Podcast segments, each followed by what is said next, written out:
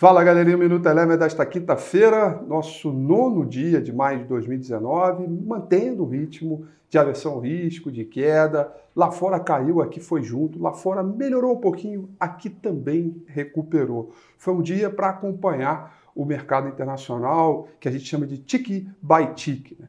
É, no início do dia, investidores ainda assustados, com a possibilidade né, de vir, com as declarações do Donald Trump dizendo que é, os chineses teriam quebrado o acordo. Mas para o final do dia, houve uma outra declaração também do Donald Trump dizendo que ainda seria possível um acordo comercial esta semana, mesmo sem ter revogado o aumento de tarifa previsto para amanhã. Mesmo com esse noticiário, o S&P 500 saiu das mínimas e fechou em queda de 0,30%. Por aqui, o Ibovespa acompanhou esse mau humor, também refletindo algumas notícias de empresas locais, é, caiu, fechou em queda de 0,83%. O cenário de aversão ao risco também favoreceu pela alta do dólar, que subiu 0,47%. Surpresa positiva para o mercado de juros, as curvas fecharam quase que todas aqui, tanto a mais curta quanto a mais longa, repercutindo no dia seguinte da reunião do Copom, que foi ontem, quando o Banco Central manteve a taxa de juros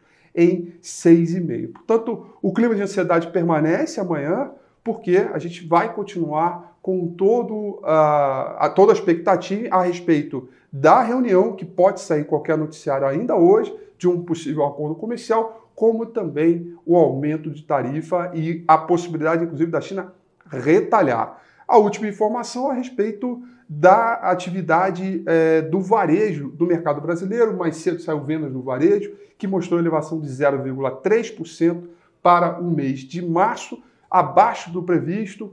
Mais uma comprovação de que falta estímulo, ímpeto, inspiração para a recuperação da nossa economia, que está todo mundo ali de olho na reforma da Previdência como principal gatilho e uh, ancoragem para expectativas futuras. Minuto Eleven fica por aqui, mas eu deixo meu convite para você compartilhar esse vídeo, curtir, fica ligado, amanhã eu estou de volta. Um grande abraço.